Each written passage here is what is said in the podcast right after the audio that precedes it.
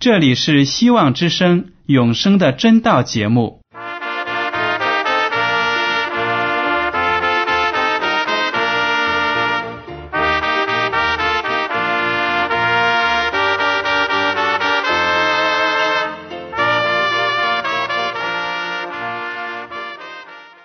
亲爱的听众朋友们，你们好，我是艾德，很高兴今天能和你们在永生的真道这个栏目中见面。耶稣说：“听上帝的话语，并且遵守的人是最有福气的。”所以，艾德现在能够通过电波和你们分享上帝的教导，感到十分快乐。我也希望众位弟兄姐妹。还有那些正在寻求真道的朋友们，也能够珍惜这段时光。大家不妨在手边准备好纸和笔，将今天讲到的要点和经文章节做些记录，以便过后自己再亲自查考圣经。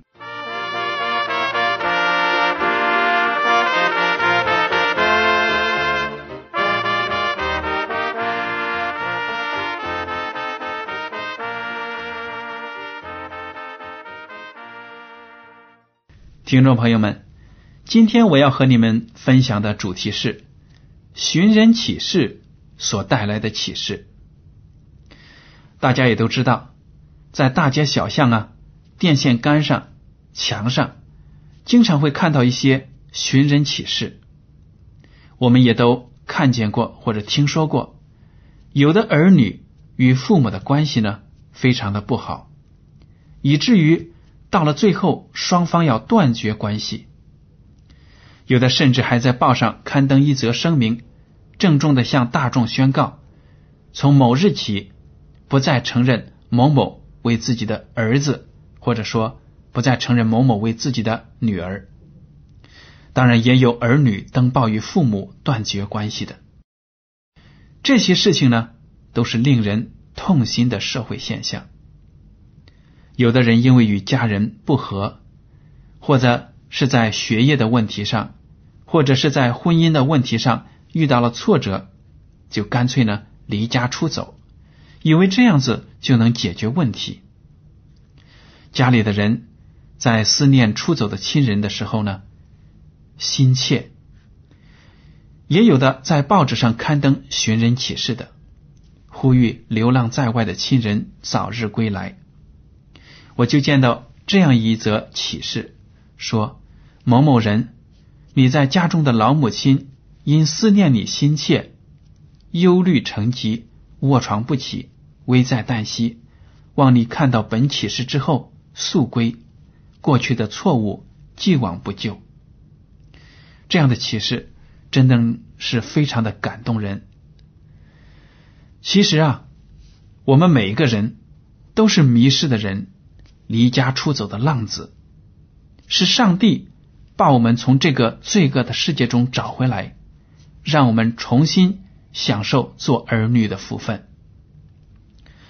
我们作为罪人，与上帝本来是隔离的，不得以见上帝的面，但是上帝却派遣自己的独生子耶稣来到世上，为我们的罪死在十字架上，让我们能够。通过他的死，使自己的过犯得到赦免，从而来到上帝的面前。以弗所书第二章一到九节这样写道：“你们死在过犯罪恶之中，他叫你们活过来。那时你们在其中行事为人，随从今世的风俗，顺服空中掌权者的首令。”就是现今在悖逆之子心中运行的邪灵，我们从前也都在他们中间放纵肉体的私欲，随着肉体和心中所喜好的去行，本为可怒之子，和别人一样。然而上帝既有丰富的怜悯，因他爱我们的大爱，当我们死在过犯中的时候，便叫我们与基督一同活过来。你们得救是本乎恩，他又叫我们与基督耶稣一同复活，一同坐在天上，要将他极丰富的恩典就是他在基督耶稣里向我们所施的恩慈，显明给后来的世代看。你们得救是本乎恩，也因着信。这并不是出于自己，乃是上帝所赐的；也不是出于行为，免得有人自夸。在这段经文中，就说明我们每个人在认识上帝、接受耶稣之前呢，都是罪人。生活在各种各样的罪行当中，我们在生活中有各种各样的不良的习惯，比如说抽烟呐、酗酒啊，还有其他各种各样的罪行，大家也都知道。但是，当我们认识了耶稣基督之后，顺从了上帝的呼召，抛弃了过去肉体的私欲，就跟随了。主基督接受了上帝的救恩，这个时候呢，我们就是从死中复活了。因为犯罪的人最后都有一死，只有脱离了罪恶的人，才有享受永生的希望。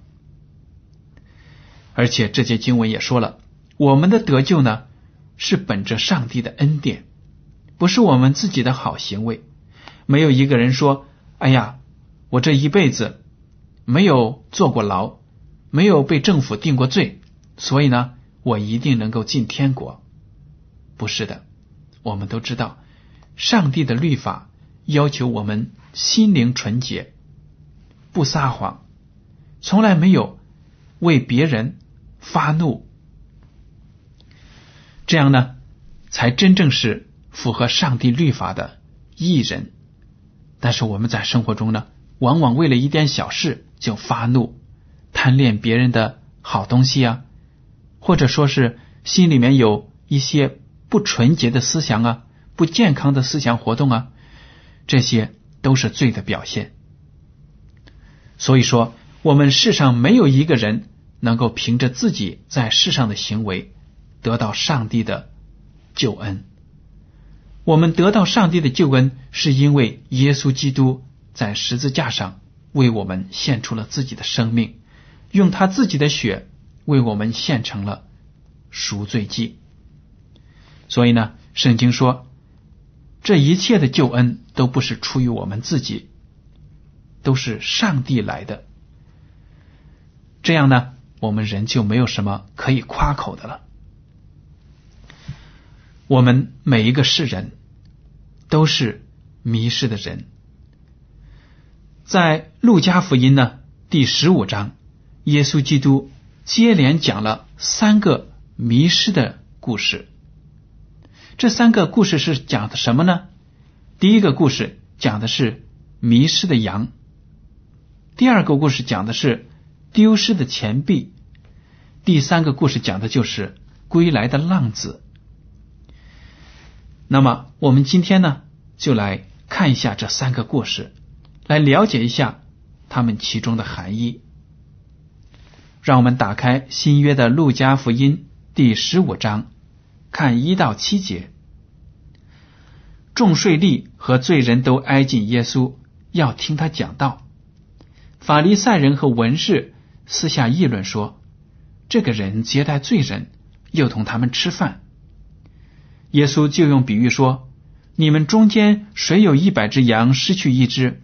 不把这九十九只撇在旷野，去找那失去的羊，直到找着呢？找着了，就欢欢喜喜的扛在肩上，回到家里，就请朋友邻舍来，对他们说：“我失去的羊已经找着了，你们和我一同欢喜吧。”我告诉你们，一个罪人悔改，在天上也要这样为他欢喜，较比为九十九个不用悔改的艺人欢喜更大。这里呢，就说到耶稣基督来到世上，经常和罪人在一起。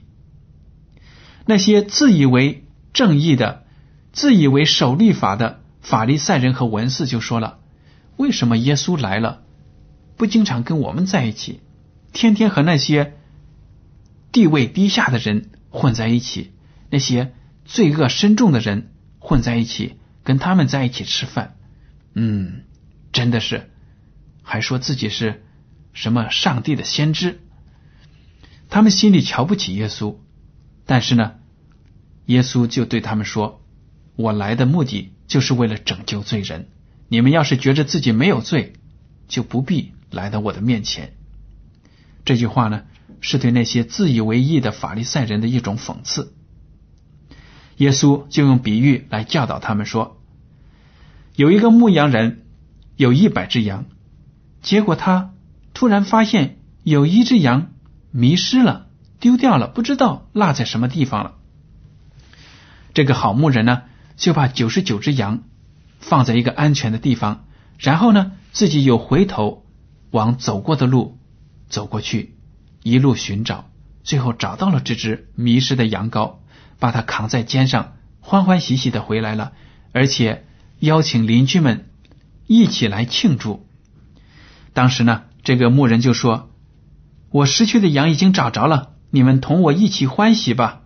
耶稣基督通过这个故事就说明，一个罪人悔改，在天上也要这样为他欢喜，较比为九十九个不用悔改的艺人欢喜更大。所以呢，当一个罪人归了主，弃绝了自己过去的罪恶，这个时候，在天国所有的天使都会欢呼雀跃。整个天庭都会充满了欢乐。听众朋友们，大家想一想，我们是不是就像迷失的羊羔呢？在不认识主的时候，不知道究竟自己要到哪里才能到达安全的窝。当这个时候，好牧人耶稣就来到我们的生活中，把我们救赎了，把我们放在他的肩膀上。带我们到安全的地方去。这个迷失的羊讲的就是那些迷失的人，但是呢，却不知道怎么样才能接近上帝。从这个故事中，我们也看到这个好牧人主动的回来寻找迷失的羊，就好比上帝派遣自己的儿子耶稣来到世上寻找所有失落的人。那么。第二个比喻讲的是什么呢？路加福音第十五章八到十节这样说：或是一个妇人有十块钱，若失落一块，岂不点上灯，打扫屋子，细细的找，直到找着吗？找着了，就请朋友邻舍来，对他们说：“我失落的那块钱已经找着了，你们和我一同欢喜吧。”我告诉你们。一个罪人悔改，在上帝的使者面前也是这样为他欢喜。这个故事呢，讲了一个妇女啊，在家里数自己存起来的钱，她记得自己有十块钱，怎么有一块找不到了呢？现在只有九块了。所以呢，他就在满屋子里每个角落找来找去，打着灯，而且呢。还把屋子里的垃圾呢都扫一扫，哎，终于找到了这枚钱币，他就非常的欢喜，邀请他的朋友邻舍们说：“我丢掉的钱呢，现在找到了，你们和我一同欢乐吧。”大家也许觉得这十块钱丢了一块有什么了不起呢？其实我们应该知道呢，这十块钱在那个时代呢是非常的大的一个数目。所以呢，当丢了一块钱的时候呢，这个妇女心里就非常的难受，满屋子找，最后找到了。那么，这个丢失的钱币代表了什么样的人呢？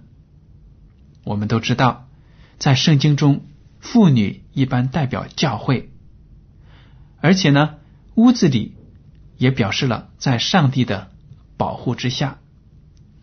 有的时候呢，我们坐在教堂里。但是我们的心却不在教会里了。我们在教会里也会发现很多的人，他们虽然口称自己是基督徒，但是他们却是迷失的人，甚至呢，他自己都不知道自己丢失了。确实，如果我们基督徒在生活中没有每天与上帝沟通，没有每天和耶稣基督。搞好自己的关系，没有每天都仰望他，我们呢很容易被撒旦魔鬼诱惑，从而呢迷失自己。最危险的是，在教会里的时候呢，很多人有一种安全感，但有时候这种感觉呢，并不是非常的正确的、真实的，以为自己挂名做一个基督徒就可以得救。但是这里就说明了，有的人可能在教会里迷失了，连自己都不知道。但是呢，上帝的教会就会帮助他，帮助罪人重新找到。归回上帝的路。当然呢，我们也可以理解，这枚丢失的钱币也好比我们世界上很多很多的人，他们不认识上帝，不认识自己是罪人，不认识上帝的救恩，所以呢，他们迷失了，他们都不觉得这样的钱币呢，需要上帝的教会，需要我们这些已经接受主的人去亲自。费尽心机的把他们找回来，因为这些人不知道自己丢失了吗？所以呢，我们每一个信徒都有责任帮助上帝找回这些丢失的钱币。好了，我们接下来呢就看一看第三个比喻。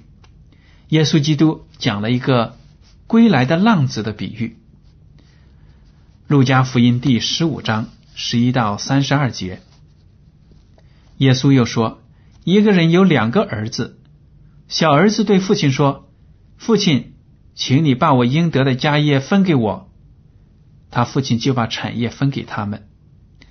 过了不多几日，小儿子就把他一切所有的都收拾起来，往远方去了，在那里任意放荡，浪费资财，既耗尽了一切所有的。”又遇着那地方大遭饥荒，就穷苦起来，于是去投靠那地方的一个人。那人打发他到田野里去放猪，他恨不得拿猪所吃的豆荚充饥，也没有人给他。他醒悟过来，就说：“我父亲有多少的故宫，口粮有余，我倒在这里饿死吗？我要起来到我父亲那里去，向他说：父亲。”我得罪了天，又得罪了你。从今以后，我不配称为你的儿子，把我当做一个故宫吧。于是起来往他父亲那里去。相离还远，他父亲看见，就动了慈心，跑去抱着他的镜像，连连与他亲嘴。儿子说：“父亲，我得罪了天，又得罪了你。从今以后，我不配称为你的儿子。”父亲却吩咐仆人说：“把那上好的袍子快拿出来给他穿，把戒指戴在他指头上，把鞋穿在他脚上，把那肥牛犊牵来宰了，我们可以吃喝快乐，因为我这个儿子是死而复活、失而又得的。”他们就快乐起来。那时大儿子正在田里，他回来离家不远，听见作乐。跳舞的声音，便叫过一个仆人来，问是什么事。仆人说：“你兄弟来了，你父亲因为得他无灾无病的回来，把肥牛犊宰了。大儿子却生气，不肯进去。他父亲就出来劝他。他对父亲说：‘我服侍你这多年，从来没有违背过你的命，你并没有给我一只山羊羔，叫我和朋友一同快乐。’”但你这个儿子和娼妓吞进了你的产业，他一来了，你倒为他宰了肥牛犊。父亲对他说：“儿啊，你常和我同在，我一切所有的都是你的，只是你这个兄弟是死而复活、失而又得的，所以我们理当欢喜快乐。”听众朋友们，这里讲的故事呢，非常的感人，一个浪子。不满足于自己家中的生活，他对父亲说：“你把我应得的财产现在就给我。”当他一得到这份财产呢，他马上就卷起自己的铺盖离开了，往远方去了。到远方干什么呢？吃喝玩乐，享受生活。我就想到了，我们这些罪人呢，在没有认识上帝之前呢，都像这个浪子一样，不满足于好的生活，偏偏去作恶，要享受吃喝玩乐，做一些不好的事情，顺从自己肉体的情欲。但是，当我们认识了主，我们就应该回到自己的家中。这个浪子呢，在外地把自己的财产很快就浪费掉了。这个时候呢，他穷困到了什么地步呢？要给别人去放猪，而且在放猪的过程中呢，没有饭吃，饿的想把猪的食物拿起来充饥。这个时候，他真的是觉悟了，说：“哎呀，我在家里有那么好的生活，反而我却不珍惜。现在来到异国他乡，落到这种地步，我还是向我的父亲承认错误，回到他的家中，让他就把我当成一个故宫看待吧。”这样想了呢，他就动身了，回到了家中。当然，他还没有到家门口。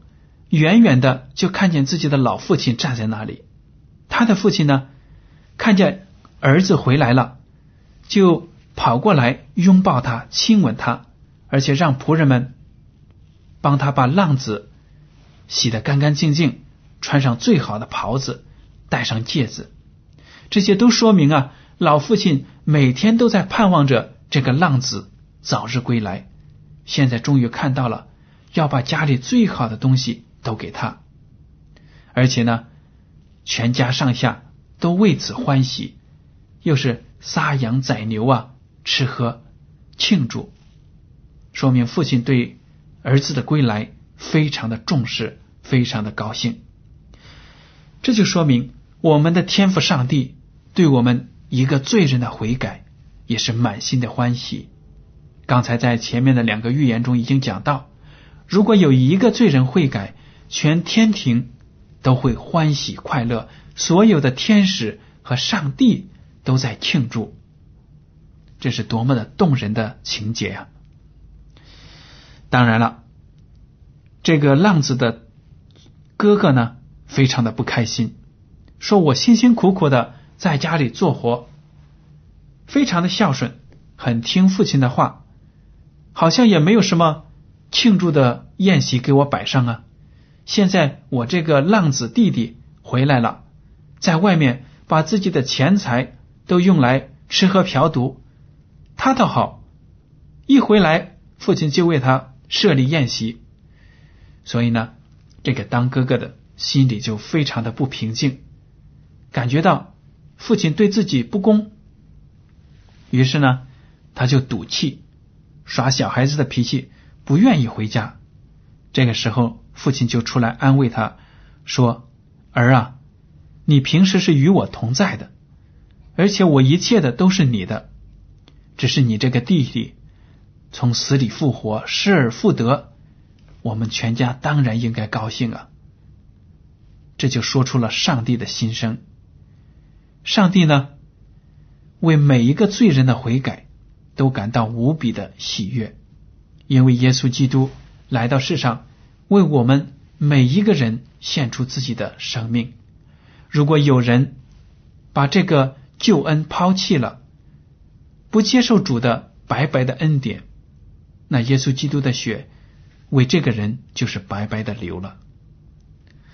如果一个人接受了耶稣基督，上帝呢就把他恢复到自己的儿女的地位，让他和自己在天国里同享永生。归来的浪子这个比喻里呢，就说到浪子感到自己很不配，说如果我回到我父亲的家中呢，我宁肯当一个故宫。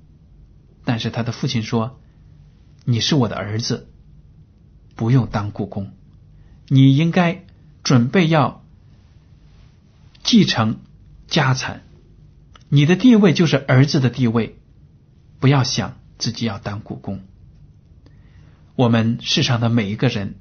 都应该有这样的思想。我们本是上帝的儿女，上帝救赎我们，就是要把我们恢复到自己犯罪前、人类犯罪之前应该得到的那种荣耀的地位。我们没有必要说，我就是为上帝当一个小小的仆人，没有儿子女儿的名分。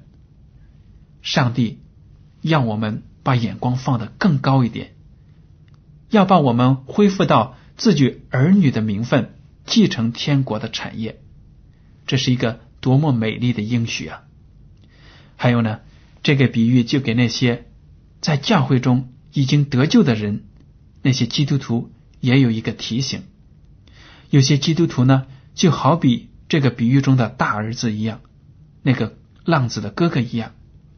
他们虽然在上帝的恩典中生活，但却没有感觉到上帝的爱。他们倒觉得做一个基督徒好辛苦，没有什么乐趣，什么律法都守，但是呢，好像也没有什么了不起的生活，平平淡淡。但是他们却忘了上帝的恩典是与他们同在的，在上帝的恩典中。能够平平安安的生活，本身就是一个莫大的福气。您说对吗？我们在上帝的爱中还有什么抱怨的呢？希望我们每个人在自己的生活中都对上帝有感恩的心，知道我们天赋的爱和他的怜悯给我们的生活所造成的正面的、积极的、上进的影响，使我们看到我们平时。忽略的恩典，让我们真正感激父亲。说：“天父啊，感谢您，我今天还有生命的气息，还有一口饭在桌子上，还有一个屋顶在我头上，不至于露宿街头。这些都是我们基督徒应该怀有的感激之心。”好了，听众朋友们，通过今天的这些故事呢，希望大家都认识到我们。有一个天赋爱我们。如果你还没有接受耶稣基督，那么就请你响应上帝的寻人启事，早早的回到他的身边，享受永生。今天的永生的真道节目到此就结束了。您如果对今天的讲题或者对这个栏目有什么想法建议，就请写信给我。我的通讯地址是香港九龙。中央邮政总局信箱七零九八二号，请署名给爱德，爱是热爱的爱，德是品德的德。再见。